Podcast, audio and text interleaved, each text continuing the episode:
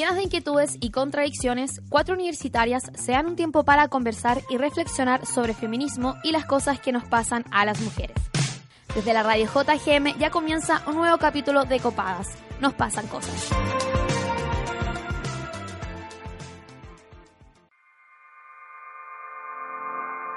No hay mentira más grande que la virginidad, que es un estado de pureza y que tu primera vez debe ser un momento romántico y especial, con la persona indicada en el momento y lugar ideales.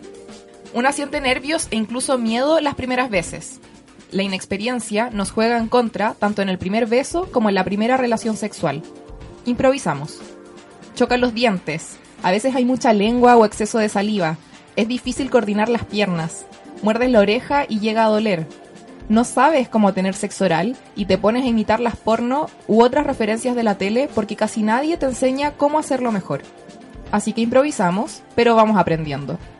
Sin embargo, poco nos hablan de las precauciones que debemos tomar para cuidar nuestra salud sexual, ni nos dicen que las relaciones heterosexuales no son la única alternativa.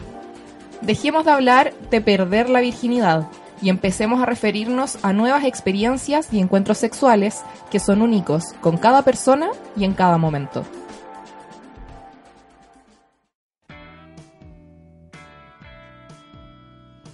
Así comenzamos nuestro nuevo capítulo de Copadas en esta tercera temporada, el capítulo número 11 ya, que brígido. Y al igual que siempre nos encontramos en los estudios de la radio JGM. Yo soy Lila Osorio y me acompañan hoy día Toña González y Camila Maña. ¿Cómo están, tías? Hola, estamos bien aquí. Me encantó tu editorial, oye. muchas gracias. Oye, me mojé entera heavy como andaba con zapatos no aptos para la lluvia y me, me mojé entera. De hecho, estoy a pata pelada ahora de en hecho, el igual. es brígido, están las dos buenas sin zapatos. Sí, pero bueno, y teniendo los calcetines por ahí, secándolos con la estufa. Eh, yo quiero saludar a las radios, por supuesto, que nos retransmiten, la radio Manque en Rancagua y la radio educativa en Nancagua. Y también tenemos una nueva noticia que es, sí, sobre la radio que nos está también eh, retransmitiendo, nos incorporó a su parrilla programática, así que nada, pues felices, oye. Y como siempre saludamos a la radio JGM. Es Radio JGM, muchas gracias como siempre. Sí. ¿Quieres conocer más sobre el trabajo de la radio JGM y su parrilla programática? Síguenos en Instagram como arroba Radio JGM, en Facebook como Radio JGM y en Twitter como arroba JGM Radio.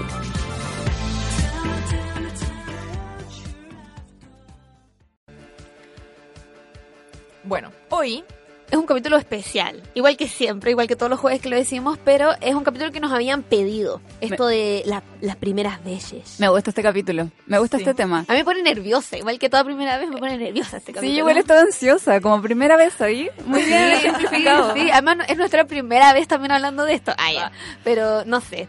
Yo creo que uno igual parte de la primera vez como más básica, que a lo mejor es como su primer beso. ¿Ustedes se acuerdan de su edad y a dónde y cuándo fue el primer beso? Bueno, sí, horrible. O sea, pésimo, pésimo primer beso, pésima persona, pésimo lugar. Bueno, fue como en la sección de muebles del Johnson, con, un hueón que ni siquiera me gustaba tanto. Y era grande, era grande. Y esto también lo quería, quería conversarlo con ustedes porque no sé si les pasa esto de que les asignan, se asignan, o la sociedad les asigna una, no sé, como ciertos roles.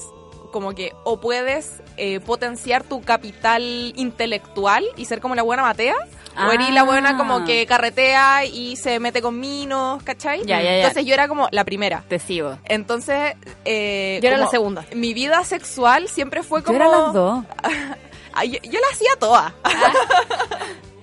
Entonces, mi, vida sexual, eh, desde el primer beso incluso, que lo di a los 15 años, en primero medio, y ni siquiera había dado piquito y todas esas cosas, porque para mí eso era así como de, de buenas peladas y como sueltas, ¿caché? Porque ah, una, también era machista cuando iba en el colegio. Por supuesto, sí, el feminismo llega después. Ah, claro. Pero tú no querías, y como no estabas ni ahí con... No, ni ahí con los hueones con bigote puber, no, tampoco. Igual bacán, amiga. Como que esperaste hasta que se arreglan un poquito, en verdad. Sí, sí. Sí, puede ser. Bueno, igual tenía las compañeras que habían dado besos también se lo habían dado hueones de generaciones más grandes también. Ah, es que yo era esa hueona, era esa hueona.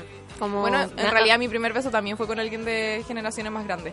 Pero me- yo de hecho ni siquiera como que lo cuento tanto en mi historia. Es como esas historias que uno bloquea. Mm, es que- sí. Ese weón fue como mi primer pololo, pero duramos tan poco que en verdad mi primer pololo ya fue más, más tarde, una persona que le tengo mucho cariño también. Mm. Así que... A mí me pasa que igual tengo como un concepto errado de la primera vez porque me pregunto, ¿valió eso? ¿Eso valió? Eso es- para mí eso no valió. Yo siempre digo, mi primer pololo fue el otro con el que duré un Ah, año es que- y bacán, ¿cachai? Es que eso pasa, pues como este fue fue mi primer beso, ¿valió esa vez que tiré con ese weón? Es mi primera vez, como que igual pasa, esa weá cuenta como pololeo, el niño que pololeé en kinder y en pre-kinder y que probablemente él tampoco sabía que estábamos pololeando, como, Es verdad, ¿vale? es real, porque cuando nos preguntaste así como si nos acordábamos del primer beso, me acordé de varias como situaciones que recuerdo como el primer beso, pero puede ser como el primer piquito, que no es ni cagando mi primer beso, No, y ahí después como el primer topón, así como mm, con un poquito de lengua, y esa weá tampoco es mi primer beso, pues, ¿cachai? Mm. Me acuerdo, sí, que fue como a los, a los 13, iba en octavo, pero fue horrible, fue una situación como... Como violenta igual, pero yo en ese minuto no sabía cómo decir que la wea había sido violenta, pues, Mm. ¿cachai? Yo me acuerdo que. Según yo, mi primer beso fue en Algarrobo con tal niño, pero según mi mejor amiga de esa época me decía que ese no era mi primer beso, que yo lo había dado antes. Ah. Y me decía como, es que, weón, Toño, si para ti tu primer beso es como haberte revolcado en la playa con un weón, como que tenía un concepto errado de lo que es el primer beso. Y yo como, bueno, pero yo construyo cuál es mi primer beso, weón. Era como si para mí el primer beso fue a los 20, weón, fue a los 20, como que no importa, ¿cachai? ¿Eres tú mi biógrafo o qué? Sí. Sí, y ya pasando, bueno, tú también comentabas ahí antes eh, del capítulo, me comentabas ahí a mí de incluso la sacás a bailar Mm. como que era una primera vez que tú recordáis. Es que una experiencia social brígida, po weón. Onda, eres pendejo y estáis asumiendo que tenéis como interés en el otro, ¿cachai? Y estáis ahí con todos los otros pendejos y este ambiente de... "Mm". Y todos mirando, porque en el colegio a todo el mundo le importa tu vida y a ti te importa la vida de todo el mundo. Qué real. Yo creo que igual el concepto de primera vez que más nos, nos hace como pensarlo en la ducha o antes de dormir como yo es eh, la primera vez que uno tiene relaciones sexuales. Coitales. Ah. Las primeras relaciones que uno dice, ya no soy virgen, perdí mi virginidad. Sí, pues entonces es muy cuestionado eso de perder la virginidad, así que yo creo que mejor intentemos definir lo que es de partida la virginidad. ¿Estás chata de los malos usos de los términos feministas? ¿Tienes dudas sobre ciertas definiciones? Aclarémoslo aquí en el Diccionario Feminista de Copadas.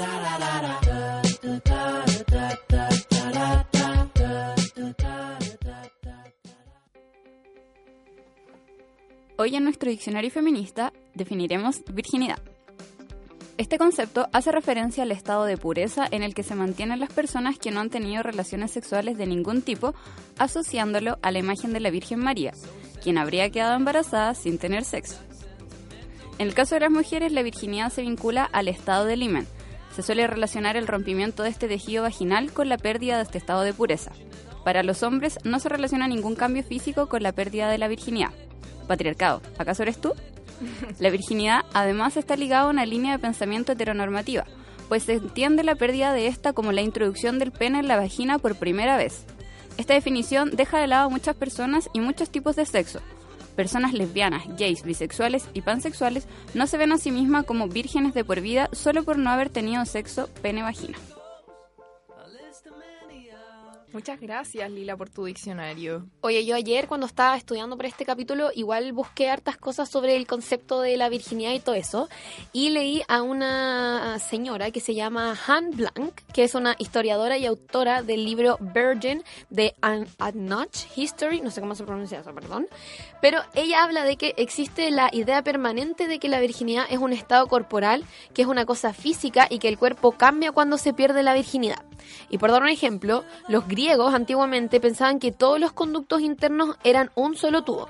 O sea que la nariz estaba conectada a la garganta, esta estaba conectada a la vagina y esta al ano, y que la fisiología completa de las mujeres cambiaba, ¿cachai? O sea, por lo tanto, ser penetrada por primera vez era como el cambio en la mujer, como que querían que la garganta de las mujeres literalmente se ensanchaba, weón. Onda, casi que me cambiaba la voz por haber tenido sexo. Oye, Sí. la wea brígida, pero es que igual los buenos pensaban que estaba todo conectado como una gran manguera, entonces qué cuático, ¿cachai? Sí. Y yo igual en la, mm, la definición de la lila me recordó un poco este concepto que, se, que es el marianismo, Mm. que bueno, es un concepto más, más que nada sociológico, donde interpreta a la mujer, o sea, tiene esta idea súper idealizada de la mujer que debe ser pura, bueno, como dijiste tú, como la Virgen María, po, ¿cachai? Que de ahí viene igual la weá, pues virginidad, virgen, pa, y, pa, pa. y eso tiene un gran valor en sí mismo, como, de hecho, yo, según yo, eh, las prostitutas son mejor como eh, valoradas, como mejor pagadas si es que son vírgenes. Sí, po.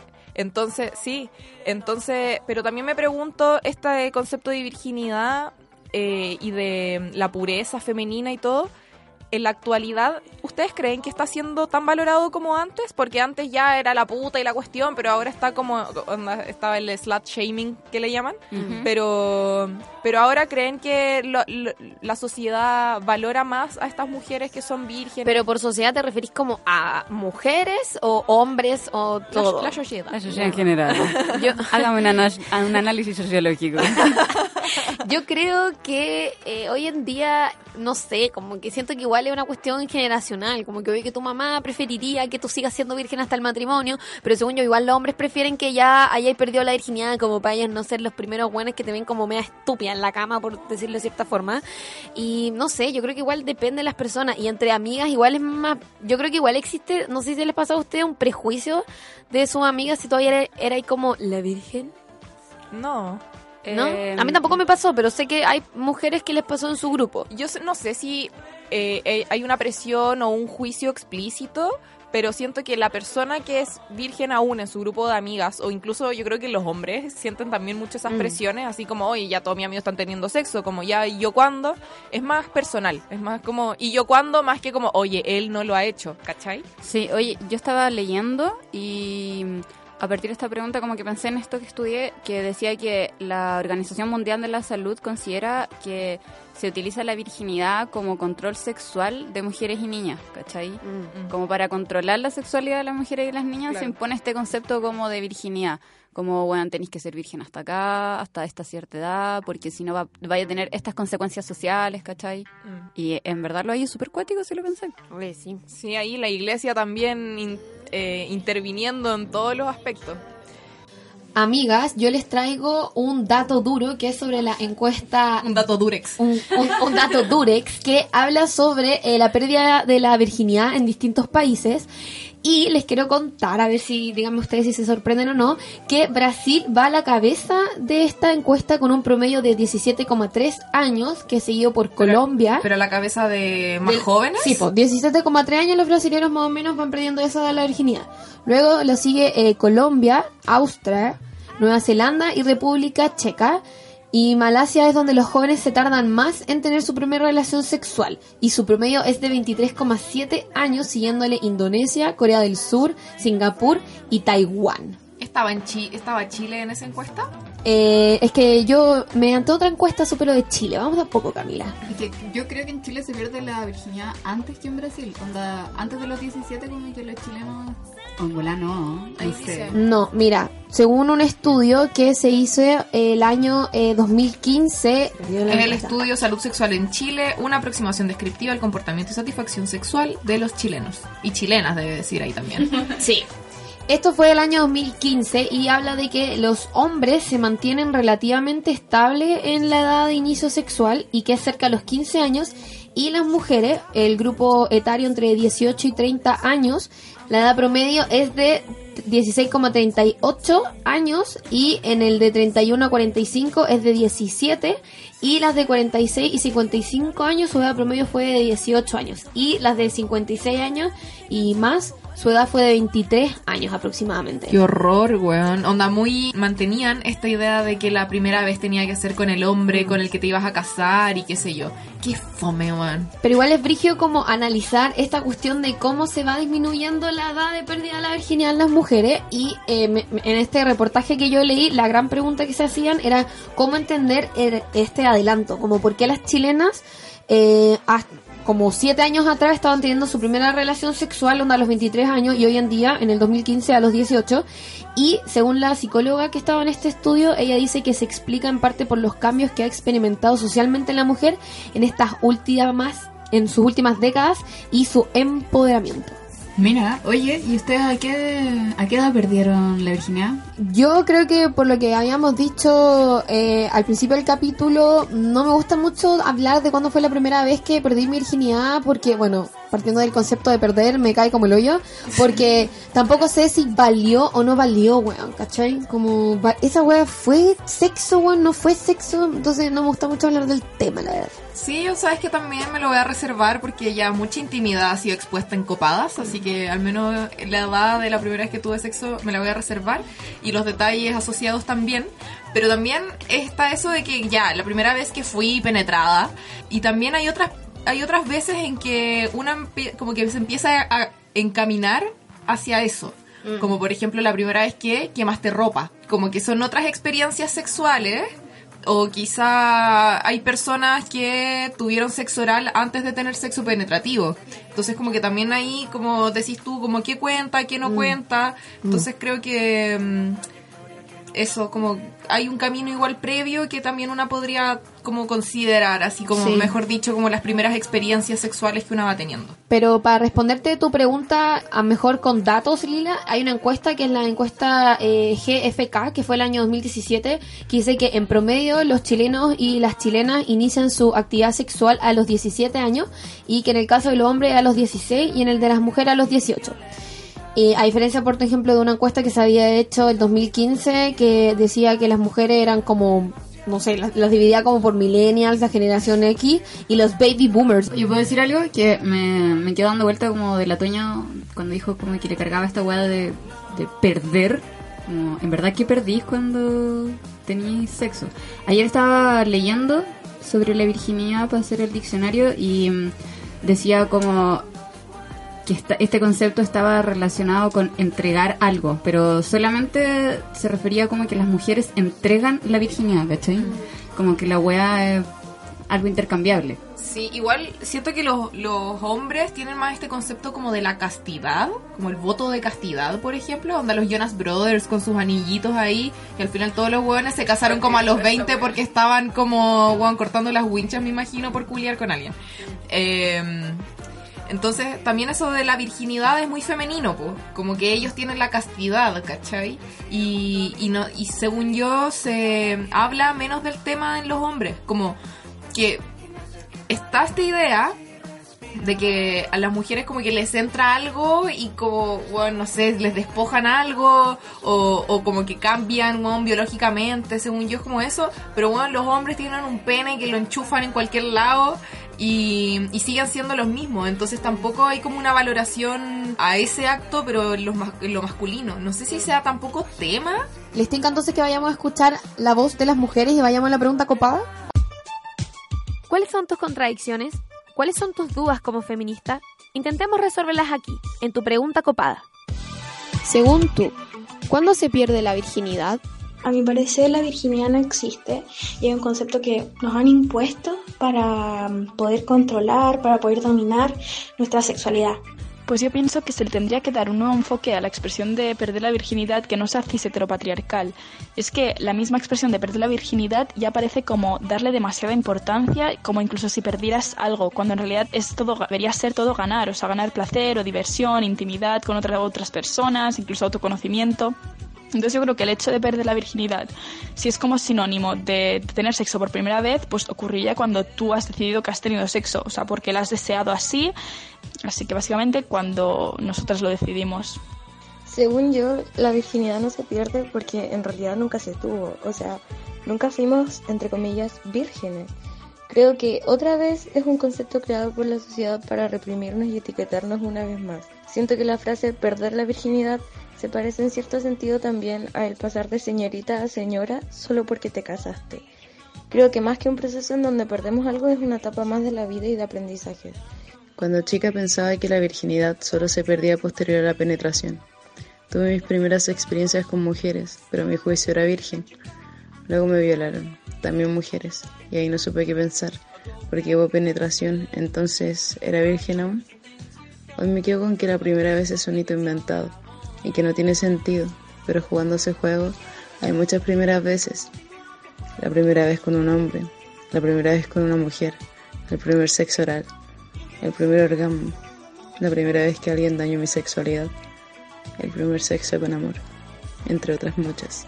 Según yo, la virginidad se pierde cuando ya empezáis a ser consciente de que la masturbación es un placer y empezáis a explorar como, en este caso de la mujer, la vulva, pues, ¿cachai? No es cuando está siendo penetrada ni se te rompe el himen porque muchas tenemos el himen flexible y igual esa hueá es súper falocéntrica, po. como creer de que el P es quien te concede la calidad de santa o no.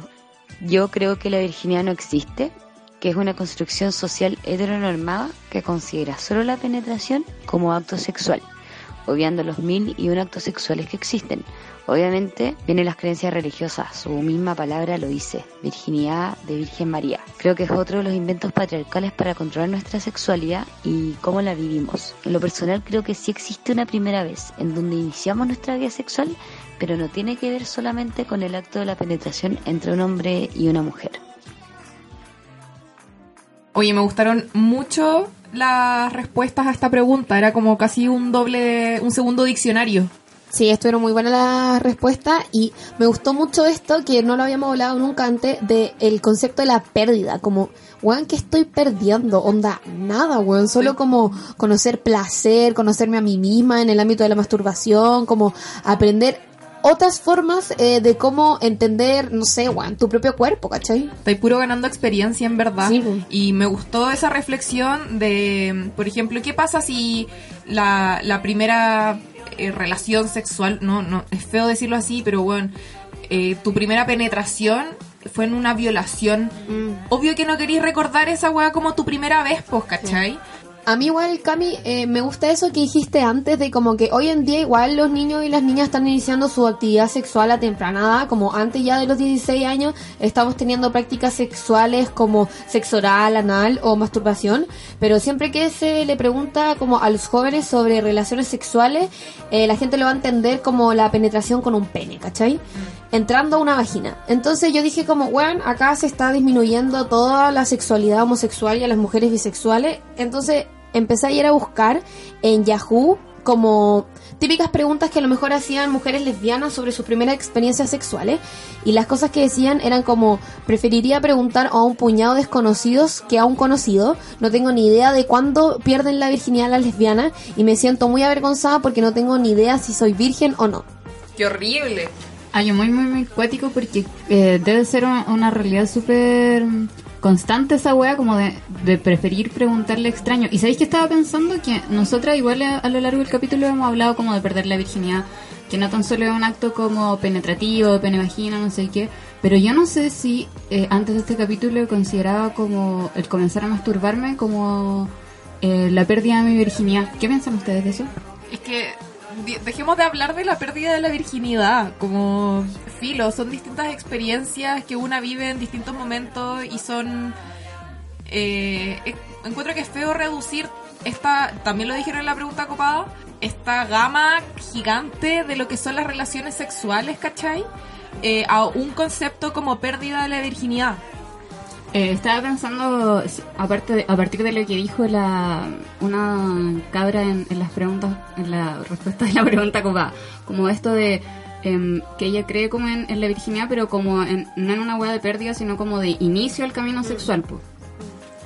Yo creo que eh, la palabra pérdida a lo mejor uno lo dice mucho porque puta fue la weá que andáis repitiendo desde como los 13 años, Claro. po, como ya es. Pero yo quiero seguir con el tema de las mujeres eh, lesbianas. Y hay un libro que se llama Virginity Lost que eh, fue una entrevista que se le hicieron como a 22 personas eh, gays, bisexuales y también queer y las personas queer concibían que tienen múltiples virginidades para los diversos géneros con los que tienen sexo. Por ejemplo, eh, se pierde la virginidad con un tipo cuando sucedió esto, pero cuando la perdió con una mujer pasó esto, ¿cachai? Y yo también creo en esto de que la virginidad se puede, entre comillas, perder muchas veces, Juan. Como yo perdí mi virginidad con hombres y perdí mi virginidad con mujeres, onda con hombres ya a los 18, ¿cachai? Y con mujeres a los 22 y, bueno, yo estaba igual de cagada de miedo que cuando tenía 13, 18, ¿cachai? Y no importa si hay una mujer o un hombre entre medio, como que uno simplemente está nerviosa por todas las imposiciones que existen de, lo voy a hacer bien, eh, me va a gustar Por y toda la mierda. Por la inexperiencia Claro, po. también, po. Pero también es lindo, como que igual es lindo a lo mejor partir como tener estos nervios, sobre todo si al lado estáis teniendo como una persona con la cual tú lo quieres hacer y existe un consentimiento detrás. Pero yo personalmente creo que la virginidad eh, se pierde cuando tú querés que se pierda, weón. Como yo, para mí, la perdí como ahora, weón. Porque todo ¿O lo la otro... ganaste? Ah, ah. Yo gané mi virginidad ahora, weón, porque también existe un empoderamiento de la mujer, una sabe lo que quiere. Para mí tiene más como eh, vinculación cuando parte eh, la vida sexual. Cuando tú ya empezáis a tirar y lo disfrutáis, ¿cachai? Y sabéis lo que estáis haciendo. Para mí ahí ya existe una pérdida, ganancia de la virginidad.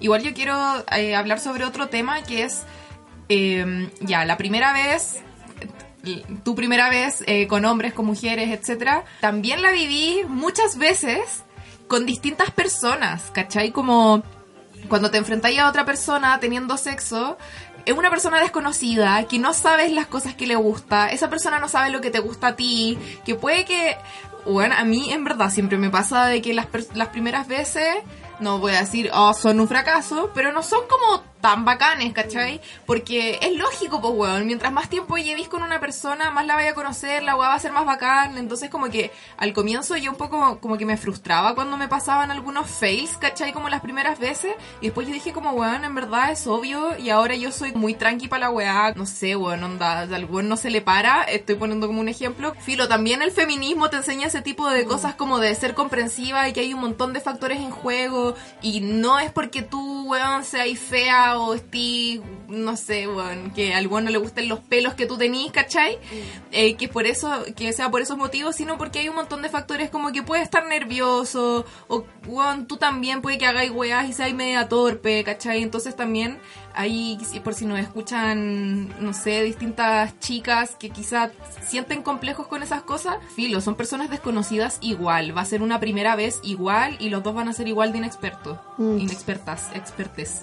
Y también se, todo se basa igual en, en que hay que conversar esas cosas. po. Obviamente a lo mejor con el culión en la disco o en el carrete del Bueno, amigo. ¿qué te voy a poner a ¿Qué te voy a conversar, poner a conversar de, weón, como el- a la Lila que le gusta que le rasquen la rodilla? Como no. No, pero ya como que a lo que voy es que no hay que afligirse cuando uno tiene una pareja estable o como que sabe que la cosa va para allá. Onda, como sale en el guion, un buen culión toma tiempo, weón. Además, bueno, ¿sabéis qué? Eh, agradezco mucho esta reflexión que te pegaste recién, porque como que es verdad, son dos personas enfrentándose a una persona nueva, como Filo, la otra, el otro weón tiene tanto miedo como tú, Sí. como, y si la wea sale mal, podemos volver a intentarlo mil veces, pues weón, hasta que salga bien, ¿cachai? Filo. Sí.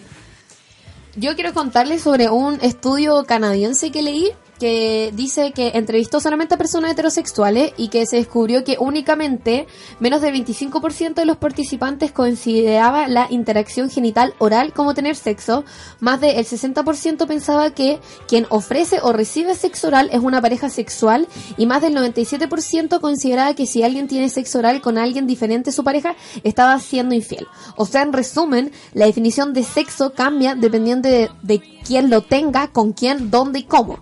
Oye, ¿podemos hablar del sexo oral? Porque ya hablando igual de esta cuestión de la inexperiencia y qué sé yo, igual hay que tener cuidado, por ejemplo, bueno, como le dije en el editorial, de estos dien- de los dientes, como cuando uno hace sexo oral, y ahí también... Y específicamente a las mujeres hacer sexo oral es bastante, no decir peludo, pero difícil. Pero tú decís como una mujer hacérselo a otra mujer. Eh, Sí, o sea, tú y yo al menos nos hemos enfrentado a esa situación y es... ¿Qué? Obvio, pues, ¿no? Sí, pues. Y es difícil, o sea, entonces, en, al menos yo como que empatizo también con, con el hombre, en, en mi caso, que mm, no lo sabe hacer muy bien, entonces es como, amigo... Mejor no lo hagas. Hagamos cosas que sabemos hacer, ¿cachai? Puta, a mí me pasa que si no lo sabes hacer me da paja que me lo hagan, weón. Como, qué paja que no lo hagáis bien. Pero también sé y entiendo que la wea es un proceso que tenemos que hay que irse descubriendo, ¿cachai? Conjunto a la pareja, pero weón, qué paja. Lo que hablábamos recién, como este weón que te mete la lengua como penetrativamente y piensa que esa wea te va a dar placer como un pene, ¿cachai? Sí, weón. Y estamos haciendo one sex oral, como no quiero el pene, como que ahí lo que va es el clítoris, ¿cachai? Una weá de ahí. Sí, bueno, la, la Lila nos comentaba antes del programa como que una debería eh, traspasar onda, los comandos de la masturbación como hacia la lengua, onda, claro, es un movimiento mucho más, comillas, clitoriano, más que penetrativo y eso a muchas personas les cuesta manejarlo, manejar esa información. Y creo que la información que estamos entregando ahora es muy valiosa. Por favor, muéstrenle esto a sus compinches, a sus parejas. Importante, Que pues. Yo igual empatizo como con todo esto que lo hablamos en el capítulo eh, de la vagina, que es como un sector tan temido, tan desconocido, que la primera vez que tanto un hombre o una mujer se enfrenta como a la situación de hacer sexo oral a una mujer, es complicado, pues uno está cagado de susto, onda siendo mujer, siendo hombre, como que es como, weón, ¿y qué hago ahora, weón? Como, es, es complicado, ¿cachai? Es peludo. Lol. Una igual, aparte, se. eh, puta, para una es súper fácil fingir, pues, weón. Y un Eh. poco para no bajarle el ego o whatever a esa persona que está ahí abajo dándolo todo, porque se esfuerza también, Sí, pues, ¿cachai? pues. Es como, ay, sí, yupi, le estoy pasando la raja. Pero también es como, oye, igual podemos intentar otra cosa, ¿cachai? Yo siento que esa weá también como de fingir tiene que ver con no cortar el momento sexual, pues weón, como Claro. de que muchas veces se da antes del sexo oral que el sexo penetrativo en el caso como heterosexual, entonces ya, sí, lo estáis haciendo bacán, uh, uh, sí, lo te pasando la raja, vamos con otra cosa, bacán.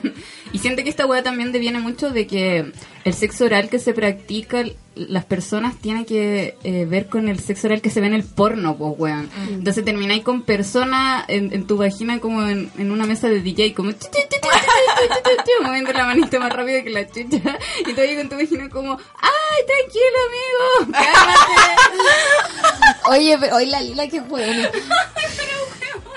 Pero eh, ya que este capítulo se llama de las primeras veces, como si tenemos personas que, eh, amigos, amigas que nos están escuchando que van a hacer su primer sexo oral, yo les recomiendo googlear.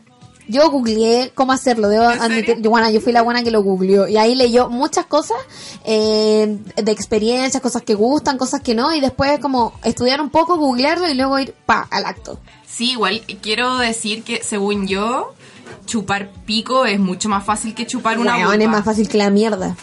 Sí, hay que tener cuidado con los dientes, sí, como hay algunas precauciones que uno debe tener. Onda, buena, literal, te metí una weá en la boca y te lo sacas y eso es todo lo que sí, ¿cachai? Como, fin. No, no simplifiquemos tampoco el acto.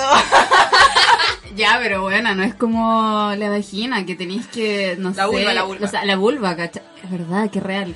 No, aprendió nada. Eh, no es como la vulva que tenéis que estar ahí pensando, ingeniando, de que los dedos, que el codo, que la mano, el zapato, toda la weá. Que la rodilla, weona. Sí, bueno. ¿Con qué con- conclusión nos quedamos? Yo me quedo con la conclusión de que siempre va a existir un miedo como al perder la virginidad, siempre va a existir un miedo de dar el beso por primera vez, el miedo de bailar con un hombre o una mujer por primera vez en una disco, el miedo de ir a la ginecóloga por primera vez, el miedo de decir que te llegó la regla, ponte tú cuando estás como en octavo o séptimo, y también el miedo de depilarte por primera vez, como que las primeras veces siempre dan miedo y, y como decía la Lila es por una construcción social y todo, pero también hay que tratar de ver lo lindo en estas pérdidas que en verdad son solo ganancias. Sí, también quiero decir que mm, las primeras veces, siempre van a haber primeras veces y todo el rato nos vamos a estar enfrentando a nuevas primeras veces, a nuevas personas eh, y calmar un poco esa ansiedad y calmar las expectativas, como que no, no- también bueno lo que nos lo que siempre mm, nos dice la Constanza del Rosario, que es como hay que enfocarse más en el proceso que en el resultado y traigo de nuevo el mensaje a colación porque obvio que sí, weón, onda, en verdad hay que calmar las expectativas, hay que pasarlo bien, no hay que pensar tanto la weá tampoco. Filo, que yo me quedo con esa gran frase que se sacaron hoy día, que no estamos perdiendo nada, estamos puro ganando. Y que quizás cuestionémonos las cosas y, y como las, los procesos como los estamos viviendo, como nos lo contaron, ¿cachai? Como nos dijeron que teníamos que hacerlo y, y gocemos de la weá, pues. ¿Y con qué canción nos vamos ya? Tenemos, estamos terminando, pues. Bueno, vámonos entonces con Like a Virgin. A mí como... Callado. Michael Jackson.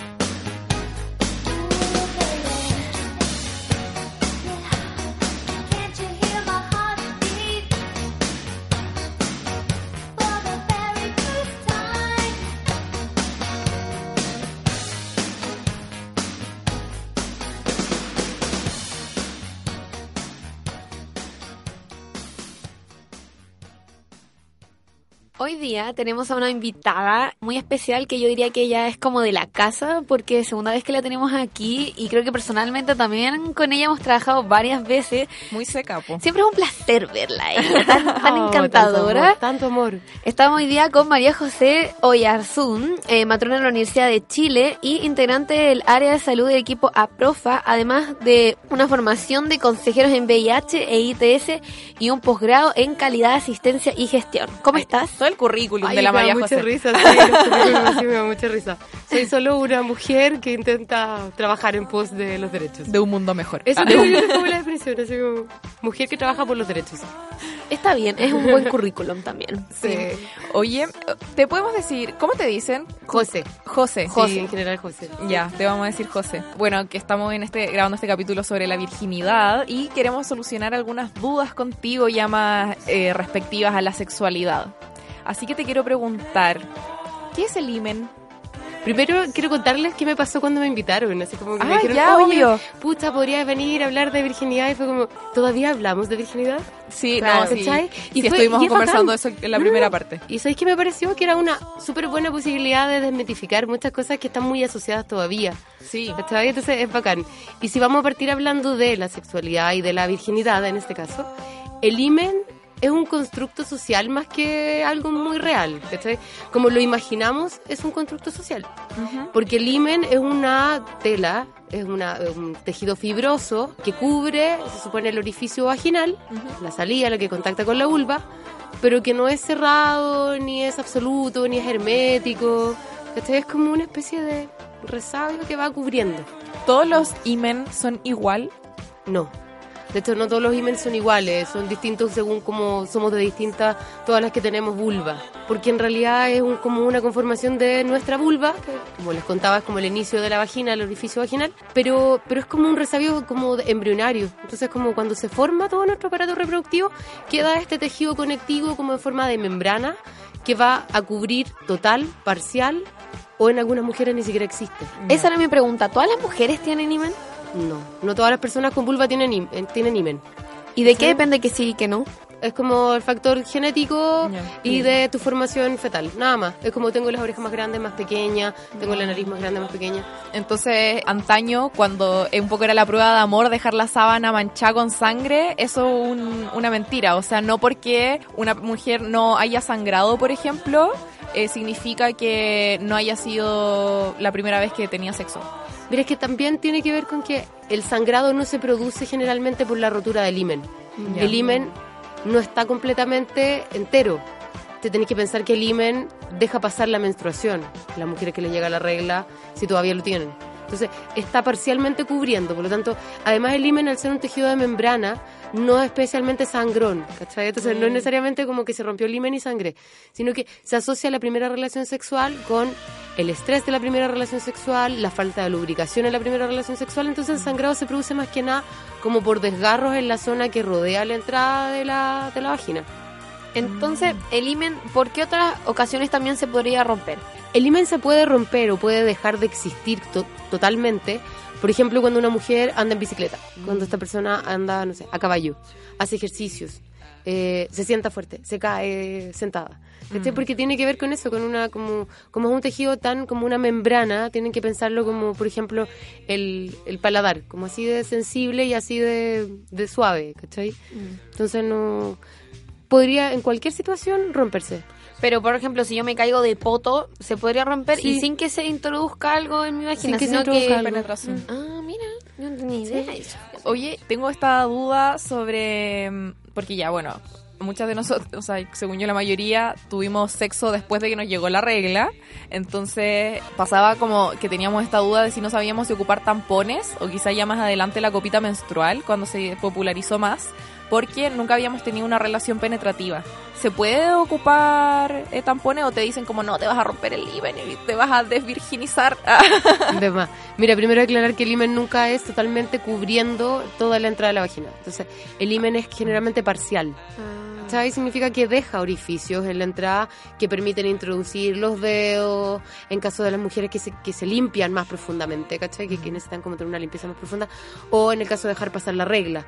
Por lo tanto, si lo pensamos, un tampón tiene un tamaño como de un dedo, un poco más, un poco menos, ¿cachai? Y eso podría introducirse sin pasar a llevar el himen. Incluso la copa menstrual, si la introducimos como la introducimos doblada, en forma de U, en forma de herradura, como lo quieran llamar, si la introducimos así y es una copa pequeña, que las mujeres que no han tenido hijos o que no han tenido actividad sexual se recomienda la copa pequeña, la talla S. Esa es tan pequeñita que podríamos meterla y no dañar esta como entrada a la vagina, ni producirnos dolor ni sangrado. Porque como que no lo relaciono tanto con el himen, porque para mí, personalmente, y como matrona, el himen no tiene ninguna importancia. Mira. ¿Cachai? Como que... El himen no tiene ninguna importancia. Oye, María José bueno. Oyarzún. No, no tiene ninguna importancia. Y ahora que desde chica le dijeron el imen, el imen. Usted guarde, guarde las flores. Sí, ¿no? Y tantas mentiras también, así como mi mamá no me podía comprar tampones, yo pensando que iba a ser más útil porque qué onda las toallitas que son incómodas, ese pañal, weón, que te reseca todo. Filo, me cargan. Y mi mamá me decía que, que no, que el tampón tenía que ocuparlo después de, de tener sexo, ¿cachai? Puras mentiras, po. Oye, Sí, nadie tuvo educación sexual acá para que me vengan a educar No, mi pues, mamá. Ni tu, ni tu mamá tuvo, probablemente. por eso. Y fue menor que la que tenés tú ahora. Y hablando de sexo y de la primera vez, que es nuestro capítulo de hoy, ¿qué debería hacer una cuando quiere tener sexo por primera vez, José? Mira, la verdad es que la actividad sexual cuando es por primera vez lo ideal es que sea consentida. Que no hayan presiones, que no haya como un deber ser, que no sea elegido por otra persona, que no seamos nosotros. Y el hecho de poder tomar la autonomía de nuestro cuerpo y decidir en este momento que quiero iniciar vida sexual, va a hacer que primero la actividad sexual sea mucho más placentera que si estoy obligada por un deber o por un quehacer o por lo que sea. Entonces, lo ideal siempre, como primera relación sexual, usar lubricante. Independiente de- del tipo de actividad sexual que tengamos, si es actividad sexual, por ejemplo, sexo oral, si es eh, sexo anal o sexo penetrativo vaginal o con algún elemento en caso de mujeres que tengan sexo con mujeres. ¿Cachai? Lo ideal es que siempre se use el lubricante porque al ser primera vez que voy a vivir una experiencia, siempre el susto va a ser que las venas o, lo- los vasitos sanguíneos que están alrededor de la vagina se contraen. po. Se contraen porque se- me pongo nerviosa, que es como esta reacción de arrancar, ¿cachai? Claro. Entonces, eso lo que hace es dejar mucho más sensible la zona genital y provoca menos lubricación. Entonces, tengo que de alguna forma provocar una lubricación para que la actividad sexual sea placentera. Entonces, lubricante. Mucho cuidado en el sentido de hacer las cosas con calma. O sea, de no estresarnos y no esperar tener una expectativa de la relación sexual. Sí, porque lo que yo quiero esta vez es alcanzar un orgasmo. Voy a ir descubriendo con el tiempo lo que es un orgasmo y cómo lo voy sintiendo y de qué forma me tengo que estimular para hacerlo. Pero la primera vez poco probable, entonces que haya un entendimiento previo, que haya un consenso entre qué prácticas vamos a tener esta vez. Eh, o conmigo, ¿cachai? Si, tengo así Claro. como la primera vez es conmigo, de masturbación, también tengo que yo poner mis límites de qué es lo que quiero lograr.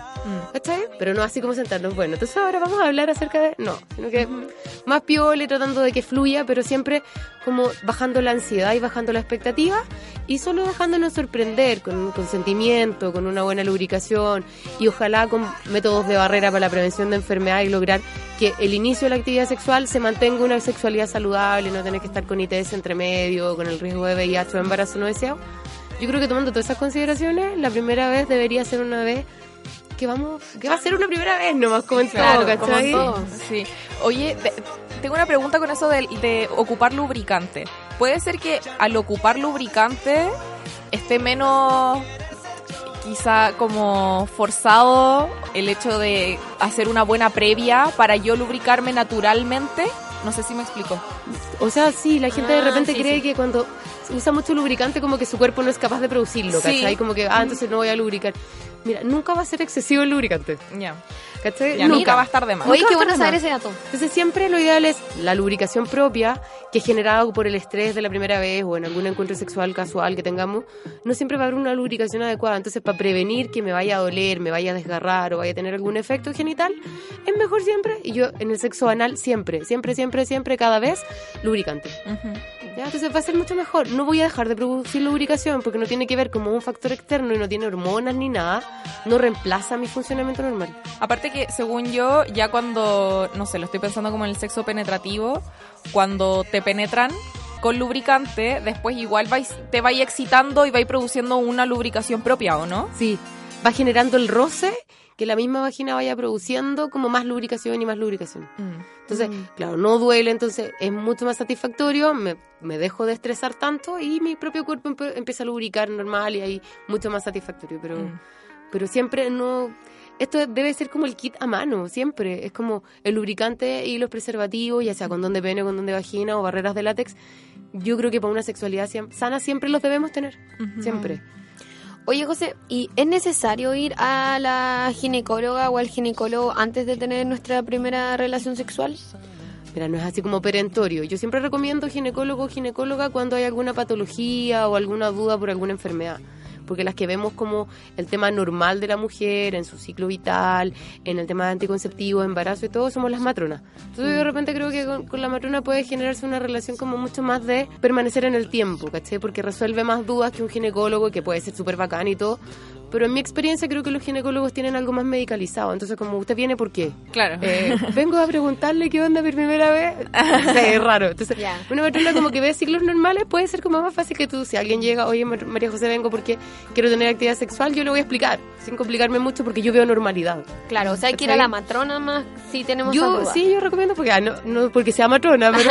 porque yo sea la mejor matrona. Bueno, vayan a verme a mi consulta profa. No, pero yo no atiendo ya en consulta, profe, pero, pero las chiquillas lo hacen regio y todas las matronas en general tenemos esto, como esta cultura de poder acompañar más que indicar o, o, o recetar, ¿cachai? Tenemos una cultura más de acompañar si es la mujer la dueña de sus procesos, pues. Claro. Entonces, y los hombres también, porque van hartos hombres a la matrona. Ah, mira, mira, qué estupendo. Oye, ¿y siempre va a doler la primera vez? Sí, generalmente va a doler. Sí, porque tenés que pensar que es una penetración a un lugar donde nunca antes ha sido penetrado, ¿cachai? Pero quizás las personas que se ha masturbado, eh, quizás les, les vaya a doler menos, quizás puede estar como un poco más acostumbradas a esa a una penetración, por ejemplo. Y para las mujeres lesbianas también entra eso de que siempre va a oler la primera vez. La primera vez de sexo penetrativo, sí, porque estamos penetrando una cavidad que nunca ha sido penetrada, porque que después se puede expandir hasta dejar pasar un, un feto y un recién nacido, ¿cachai? Claro. Es cuático, pero al comienzo sí, pues va a ser algo, es como cuando una tela, tú la, la estiras un elástico por primera vez más duro y cuesta más. Después ya se supone que se puede adaptar mucho mejor. Y en la vagina pasa lo mismo, un tejido que es muy elástico, pero que al comienzo puede estar un poco más, más rígido. Entonces con el paso del rato ya se va cediendo un poco más. Pero sí sirve mucho lo que decía la Cami, que cuando uno tiene autoestimulación, lo que haces es hacer que tus genitales reciban más cantidad de sangre, un flujo sanguíneo distinto, hormonas, que, que estén más preparados. otras. Puede ser por eso de que está más rígido al comienzo, de que una tam- puede que duela más, pero también que sienta más placer. O sea, como, ma- como mayor roce. Es que La Camila dice eso como con cara de picarona. Digo eso pensando en mis propias experiencias. Así como mirando de lado, así como... Como, mm, es posible. Es que, por ejemplo, bueno, igual en otros capítulos hemos hablado de la eyaculación femenina y todas esas cosas. Y yo la única vez, la única vez que me pasó fue como mis primeros, mis primeras relaciones sexuales. Y siento que también era más, no sé, como que siento... no, no voy a seguir hablando. Pero es verdad, es verdad lo que decís. Como que hay más roce igual, Sí, po. como que O sea, hay sentís más más. fricción, o, está to- o está todo como los sentidos más focalizados, no sé cómo decirlo, que es Claro. lo que entra en juego ahí. O sea, entran muchas cosas, una experiencia nueva, es muy Claro. atractivo cuando uno recién empieza a tener actividad sexual porque descubrió un mundo de placer que es como, ¿por qué? ¿Por qué no partí ¿Por antes? qué me demoré tanto? Claro. Entonces, tiene que ver con eso, pero también tiene que ver con esta responsabilidad de asumir que la sexualidad es una cosa como muy... que tiene consecuencias, pero que tiene mucho placer. Entonces, ¿cómo seguimos pl- disfrutando de este placer, tomando estas consecuencias y eliminando como lo malo, ¿cachai? Lo que nos podría pasar de mal, que en este caso ITS, VIH, embarazo no deseado. Pero las primeras veces pasa que es lo que tú decís, está mucho más rígida, no más rígida la vagina, pero más cerrada, el orificio vaginal. Entonces, el roce y la fricción es mayor, por lo tanto tenemos más sensibilidad. O sea, es como un, chiquillas, aprovechen sus primeras veces, como después se les va a agrandar la vagina. Pero yo tengo una pregunta. No, yo no quiero que ustedes piensen que uno después cuando es más grande, más vieja, después ya no pasa nada. No, porque uno es como trabajar el cuerpo. ¿Cachai? El tu cuerpo se trabaja. Los músculos perineales y vaginales, que no son músculos vaginales, que hay muchos como músculos que se llama piso pélvico, esto se Ujú. trabaja y esto es una disciplina.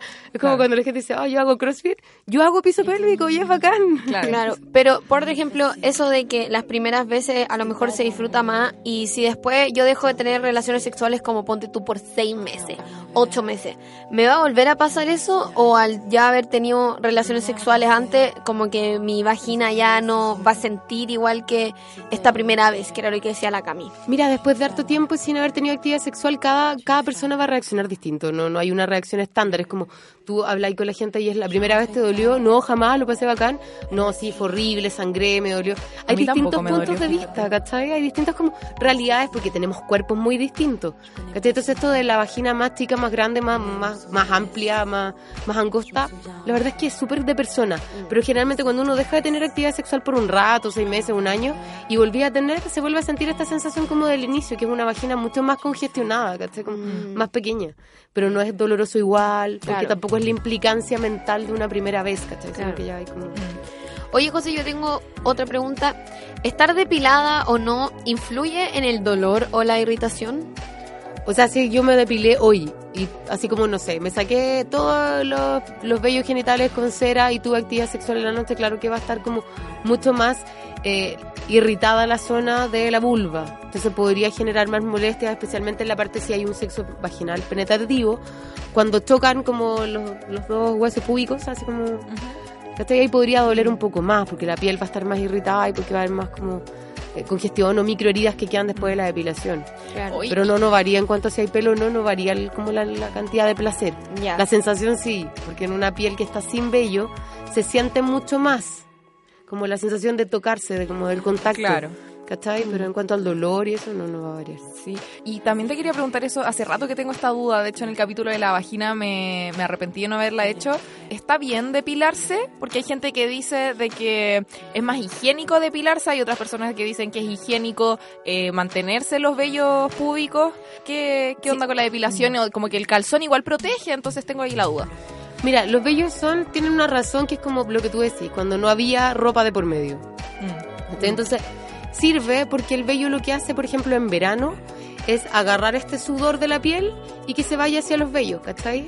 Es como, las gotitas de sudor se juntan en el vello y el vello se moja y la piel queda seca. Como un poco la función de las la cejas. ceja, claro. la. Entonces, tiene esa función. Pero hay mujeres eh, hay- y hay personas que decían depilarse por una opción personal y lo encuentran más higiénico porque se pueden lavar mejor, secar mejor. ¿Cachai? Todo va en la... En qué, qué piensa uno? A mí como Marona se me preguntaba, yo creo que lo mejor es vellos cortos. ¿Cachai? Así como el vello, no el vello largo gigante, sino que el vello más recortado. ¿Cachai? Pero como por un tema como de fisiológico uno piensa así, en realidad el vello sirve para proteger de- del roce, de muchas cosas. Claro, si está ahí porque tiene alguna función Claro, también. po. Pero tampoco es malo si alguien se lo saca. Claro. Se va, su cuerpo se adapta al cambio. Claro. Oye, y hablando de cosas como biológicas y eso, eh, ¿a las mujeres nos pasa algo biológicamente después de tirar? Como que siempre dicen que habla, no sé, casi como que le crece el pelo, que el Está más- está más brillante. que los ojos le brillan y no, no sé qué. ¿Y por qué existe ese concepto, ese concepto de esa posverdad? O sea, yo he escuchado, Caleta, el concepto de que la mujer que empieza a tirar se le ensancha la cadera. Así como, Eh. Sí, está más cadrona. No, ninguno. No, no hay ningún asidero, no. Ah, es verdad. No hay ningún asidero científico de nada. Ya. Lo que pasa es que cuando empezamos a tener, así como desarrollar el placer sexual, se liberan hormonas que son las endorfinas, que son muy parecidas a las hormonas cuando comemos algo rico o cuando hacemos alguna actividad que nos gusta, ¿cachai? Escuchar música, ir a bailar, etcétera. Tomarnos un copete. ¿cachai? Entonces, tiene que ver con eso, con las endorfinas. Entonces, las endorfinas que generan ojos brillosos, nos brilla, ¿cierto? Y el pelo brilloso no, eso es un constructo así como de, de que la mujer está más linda y más Claro. contenta cuando tira. Las mujeres podemos tirar con nosotros mismos y vamos a estar igual de contentas, podemos no tirar y estar contentas. No, vamos a vernos bellas siempre cuando queramos vernos bellas, ¿cachai? Tiene que ver con una actitud personal más que... Pero sí, durante la actividad sexual se liberan muchas hormonas, entre las endorfinas y una hormona que no se genera siempre con ninguna otra conducta o muy poco, que es la oxitocina, que es la misma hormona que actúa en el trabajo parto. ¿Cachai? Entonces esta oxitocina lo que hace es hacer que el útero se contraiga para cuando estamos recibiendo la penetración en caso de sexo penetrativo, ¿cachai? Como para que el útero se contraiga y la vagina quede más larga para permitir una mejor penetración. ¿Cachai? Entonces esa es la función reproductiva de la oxitocina. Que el útero se como que sube un poco el útero, se contrae, la vagina se amplía y se penetra mejor en el caso de tener una actividad sexual con pene.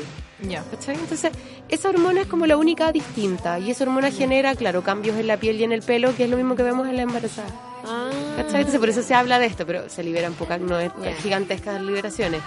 Son liberaciones como medidas, en las endorfinas puede ser gigantescas. Entonces, por eso nos da esta sensación de placer y de como de placer general, todo el cuerpo. Oye, ¿y a los hombres les pasa lo mismo? Los hombres también liberan hormonas, pero ellos no tienen oxitocina. Ellos tienen endorfinas, eh, que es como estas reacciones como de hacer algo que nos gusta, y los hombres también les pasan. Especialmente después, y es más largo su periodo, por, por eso no pueden como eyacular tan luego después de uno, como que eyaculan y pasa un tiempo que es como el tiempo de meseta donde están en reposo, Claro. para después volver a erectarse y volver a eyacular. Como que es más largo estos periodos hormonales en el hombre. Oye, y para seguir hablando de los hombres, para pelarlos un ratito. Ah, no. ¿Cuáles son las causas de la disfunción eréctil? Mira, yo el año pasado hice un diplomado en terapia sexual donde resolvimos muchas dudas que uno siempre ha tenido, así como que Hay que agregarlo ahí al currículum. Para la próxima vez que la entrevistemos. ahora yo estaba así como que ha sido conversa porque generalmente uno dice no, es porque el estrés, es por la sociedad, es por es por presiones personales. ¿cachai? Esto tiene que ver con, con todo, con todo lo anterior. Tiene que ver con presiones personales, tiene que ver con la- lo que la sociedad espera de los hombres, con lo que las mujeres esperamos y con lo que ellos mismos esperan de ellos mismos. Y esto se trata de expectativas. Entonces, yo espero ser el mayor cogedor del mundo. Entonces, cuando me enfrento a... Oh, fallo. ¿Cachai? La disfunción eréctil tiene que ver con eso, con un exceso de ansiedad. Entonces quiero, quiero, quiero, quiero, quiero. Tanto que en algún momento mi cuerpo dice, no, paremos. Pum. Y les baja las hormonas y no hay caso, ¿cachai? Los hombres pierden la erección fácil o no logran, no logran ni siquiera iniciarla. Entonces, es fácil de tratar en la medida que no sea algo orgánico, porque también hay funciones orgánicas. O sea, si un hombre tiene problemas circulatorios como las personas hipertensas o diabéticas, eh, puede ser secundario la enfermedad, ¿cachai? Entonces, también hay que descartar por ahí. Frente a una disfunción hay que ver todas las, las alternativas. Sí, eso, ¿qué podemos hacer frente a una disfunción? Así, eh, a mi pololo no se le para. Como mi pololo tiene eyaculación precoz. O puede no ser el pololo, es un ejemplo. Siempre consultar. Esto no se va a solucionar por sí solo. Ya. ¿Cachai? Porque por sí solo uno lo que hace es desesperarse y caer cada vez más. ¿Cachai? Como me desespero y se empeora, se empeora, se empeora. Entonces, de repente consultar a un especialista, ya sea psicólogo, sexólogo, matrón, especialista en sexualidad, lo que hace es bajar la ansiedad y empezar a analizar las causas, por, una por una. Ya, es algo porque, no sé, tiene un problema circulatorio. Es lo mismo que la mujer cuando presenta un problema sexual. El problema sexual no se va a ir solo. Probablemente yo misma voy a encontrar la solución, pero después de haber tenido ciertos descartes de cosas más graves y, eh, y abocándome también a trabajar en base a una solución. Pero es que generalmente lleva tratamiento psicológico o evaluaciones personales que uno sola es difícil que las haga. Igual me imagino que una o uno, en, en el caso de una relación homosexual entre hombres, que ante una disfunción eréctil tampoco como que hay que juzgar porque si no, según yo, eh, la frustración y la ansiedad aumentan, ¿o no? En su caso. Aumentan. Y también tenemos que pensar eso cuando no solo en las parejas hombre-mujer, se da mucho por ejemplo en las mujeres lesbianas cuando están recién iniciando así como pareja sexual estable, también se genera, ¿cachai? Porque como que la expectativa de lo que va a ser la relación versus la realidad puede no ser lo que esperamos. Entonces, y en los hombres pasa igual, los hombres que tienen sexo con hombres también esto como del poderío, de lo que se ha hecho a nivel social, de mostrar las relaciones como que hay un dominante y un pasivo, ¿cachai? Hace pésimo para la pareja. Entonces, también no podemos olvidar que en la diversidad puede empezar miles de cosas. O sea, todos somos seres diversos, por lo tanto, yo, mi recomendación a todos, hombres, mujeres, personas en general, cuando tengan una duda, un problema sexual, tienen que consultar. Esto no va a acabarse de un día para otro. Oye, José, pero ¿existe una razón como biológica por el hecho de no sentir placer sexual que va más allá de a lo mejor de la primera vez, como ya mi primera vez, luego ya mi segunda, luego ya mi tercera, luego ya mi cuarta, y sigo sin sentir placer sexual? ¿Existe una razón ahí biológica o psicológica detrás? Por supuesto, hay distintas razones. De hecho, está esta corriente nueva de las personas asexuales, ¿cachai? Sí. Que es como que no sienten placer sexual. Entonces tienen relaciones basadas como en lo emocional, ¿cachai? Pero no en lo sexual. Entonces, de repente, si yo soy de estas personas que primera vez no tengo, segunda vez no tengo, tal vez no voy a tener y no es malo, ¿cachai? Es una alternativa que es válida y que tengo que cachar. Si ya me genera malestar o a mí me genera como, pucha, esta sensación de que no logro hacer lo que se espera, consultar. Pero, pero claro, el placer sexual es lo que yo les decía, esto de la relación sexual va a ser como lento, ¿no? El primer día yo no voy a conocer mi cuerpo totalmente. Entonces, tiene que ver con quién voy a, hacer, a tener relaciones sexuales, si me estoy autoexplorando, también tiene que ver cómo lo estoy haciendo, lento, rápido, si busco estímulos, no busco estímulos. Me surgió una duda por algo que dijiste, esto de que cuando los hombres eyaculan, eyaculan y luego tienen como un periodo de pausa y luego vuelven a eyacular.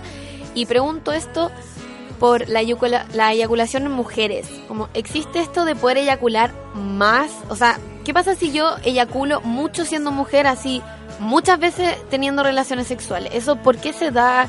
¿Es normal? ¿No es normal? Como, ¿por qué de repente pasa y otras no? Mira, hay dos tipos de eyaculación en las mujeres. O en las personas que en realidad no las mujeres, sino que las personas que tienen vagina y vulva. Sí. ¿Cachai? Eh, hay una eyaculación que es como exceso de fluido vaginal, que es como fluido vaginal más fluido cervical, como del cuello del útero, que es este exceso como de lubricación. Y también hay que, que como de repente sale en exceso y uno dice, ah, una eyaculación.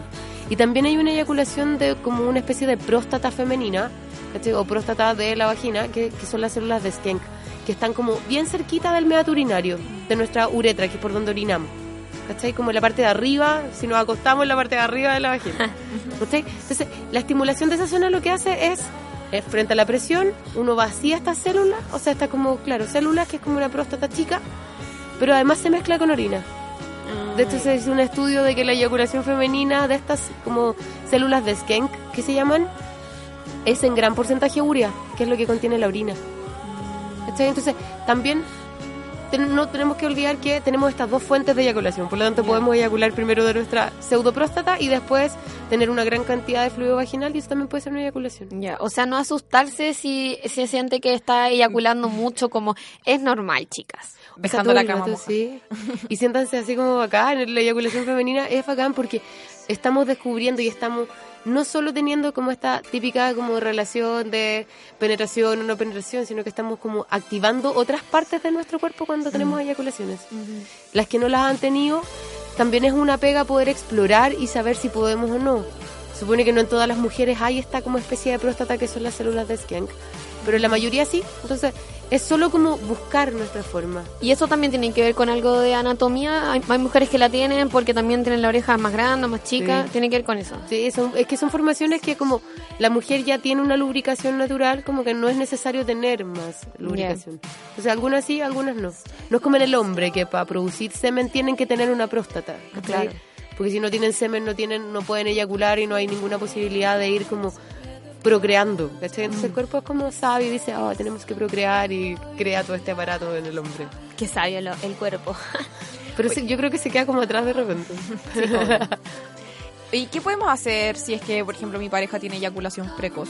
Lo primero es, de- es como es evaluar que no es un problema que sea un problema del hombre o de la mujer. Es un problema de la relación.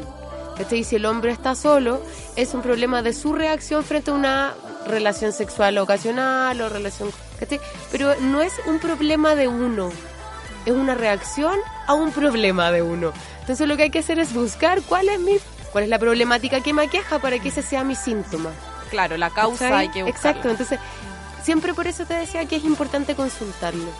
Porque la eyaculación precoz genera esto que no, mejor no consulto, me quedo, pasa piola, busco otra forma, pero hay que buscar como de dónde viene, ¿sabes? Como para poder resolverlo. Y generalmente, como les contaba, el 90% de los casos no es un problema como de que el pene tenga algo funcionando mal, o la próstata, o los testículos, sino que es un problema más psicológico en cuanto a esta presión social.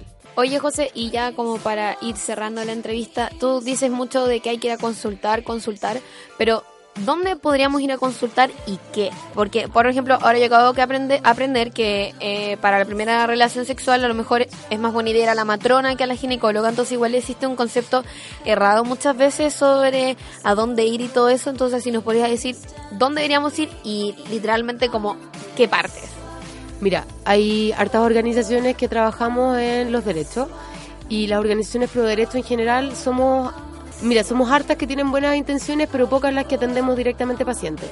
APROFA tiene solo matronas, matronas que sí están capacitadas en terapia sexual igual, así que pueden ayudar, pero que en general trabajamos con hartas organizaciones cercanas. ¿Cachai? ¿Qué organizaciones trabajamos? Trabajamos con Escuela Transdisciplinaria de Sexualidad, EdSex. Todas estas las pueden encontrar así como si se meten en la página de prof abajo dicen convenio y están todos estos convenios de organizaciones que son así absolutamente pro derechos. Están Ceres, que es como una red de psicólogos por la sexualidad y la diversidad, que atienden bacán y tienen mucho con esto de las terapias sexuales, terapias de reparación, violencia, ¿cachai? funcionan bacán. Hay un grupo de matronas, búsquenlo en la, en la web, se llaman Matrofem, ¿cachai? que yo también soy parte, y somos las matronas feministas donde lo que buscamos es hacer atenciones basadas en género y en derechos. Entonces también estamos y hay muchas que trabajan en consultas privadas, no solo de Santiago, de Valpo, de Conce, de Antofa. Entonces también para las compañeras de regiones que quieran una atención respetuosa, Matrofem, ¿qué más les podría recomendar? Pucha, es que ahí van a encontrar un índice de matronas que trabajan bien y psicólogos, hay miles. Sí, siempre fijarse que ojalá tengan como el enfoque de género y el enfoque de derecho. Bacán. ¿Sabes? Que como no lo hace, no lo asistencialista, no es como usted debe o la indicación es, sino que es como acompañarte en un proceso personal. Mira, tuvimos recomendación el día de hoy, Camila. Sí, pero sabes que yo quiero dar otra recomendación, que es la serie Sex Education de Netflix. Sí, muy buena. Véanla porque se trata de eh, una secundaria en Inglaterra, donde en cada capítulo hay algún conflicto sexual entre dos personas, hay esta historia como autoconclusiva y hay otra historia súper interesante también de este chico que no se puede ni siquiera masturbar y le está dando consejos sexuales a sus compañeros Sí, y es muy compañeras. buena serie. Es, Es muy, muy entretenida. Y nuestros compañeros amigues de No Sabes Nada podcast hicieron un capítulo sobre Sex Education, así que también los invito a escucharlo porque yo lo escuché y está muy entretenido. Mira, muchas gracias por tu recomendación. Sí, bueno, lo voy a buscar. Ya nos estamos despidiendo. ¿Nos podrías recordar quizás las redes sociales de Aprofa para que las sigan y vayan a sus consultas y centros de salud? Mira, tenemos ahora, así como esta semana, eh, una novedad. Es como en la página www.aprofa.cl hay un link eh, superior izquierdo que dice agenda tu hora acá. Y se puede bacán. pedir la hora en todos los centros por agenda electrónica. Entonces, acá no hay que llamar por teléfono ni nada.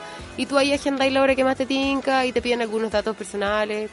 Y la consulta sigue siendo muy barata y los métodos siguen siendo muy baratos. Y las matronas somos, las matronas que trabajamos en la profa, no buscamos lucro, ¿cachai? Ninguna de nosotros está trabajando por lucro, trabajamos en el activismo, en el activismo social y político. Y estamos como, es lo que le decía al comienzo, esto de, ah, el diplomado y la cuestión. Lo único que nos interesa es trabajar por los derechos de hombres, mujeres y personas. Entonces, no nos buscamos así como hacernos millonarios, eh, que eso nos diferencia mucho del resto del sistema de salud privado. Eh, pero eso, les vamos a atender con mucho cariño. Ay, Estupendo. Me encanta, me, encanta, imitar a la María José sí, acá. Sí, me encanta profa. Soy aprofa ustedes. fan, de Muchas verdad. gracias, muchas gracias. Y ahora sí, eh, una canción, ¿con qué nos despedimos? Oh, una canción para despedirnos. A mí me gusta mucho la Francisca Valenzuela. Ya, ¿Cachai? Hay, Francisca Valenzuela me gusta mucho. Hay una que es como, que la otra vez la- la- en un programa radial de profa la tocamos, que es Mujer Modelo, que es como todos los estándares de la sociedad, nos imponen a las mujeres ser bellas, ser ricas, ser no sé qué. Y me parece que en realidad cada una, como sea, va a ser feliz. Y en el tema del goce les quiero dar una recomendación enana. Hay un libro precioso que se llama Putita Golosa, de Luciana Pecker, una argentina maravillosa. La Camila está- Monsalva lo había Sí. leído, Sí. le voy a decir que es me lo preste. maravilloso, yo lo puedo dejar acá, eh, se lo puedo traer, chiquilla, y para que lo lean porque es demasiado bacán, es demasiado bacán. Ella es seca, lo que hace es como esto de descubrirnos para el goce, de dejar de estar culpables en el goce, de disfrutar la sexualidad de una manera muy queriéndose. Entonces, Mm. esto es bacán, a mí me encantó, lo leí y me marcó un antes y un después. Oh, mira. Sí, es verdad. Ya vamos Así que- al- a puro leerlo entonces. Sí, maravilloso. Ya, nos vamos entonces con Mujer Modelo. De Francisca Valenzuela. Besos. Chao. Chao.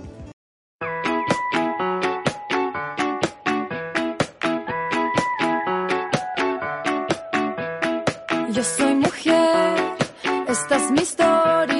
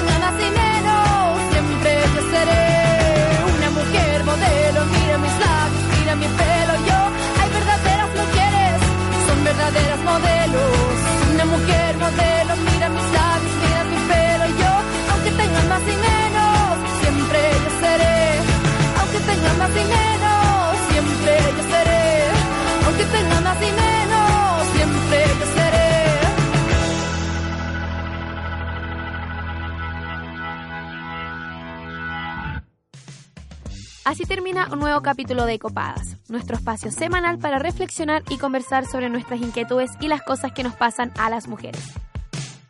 Acompáñanos todas las semanas aquí en la radio JGM.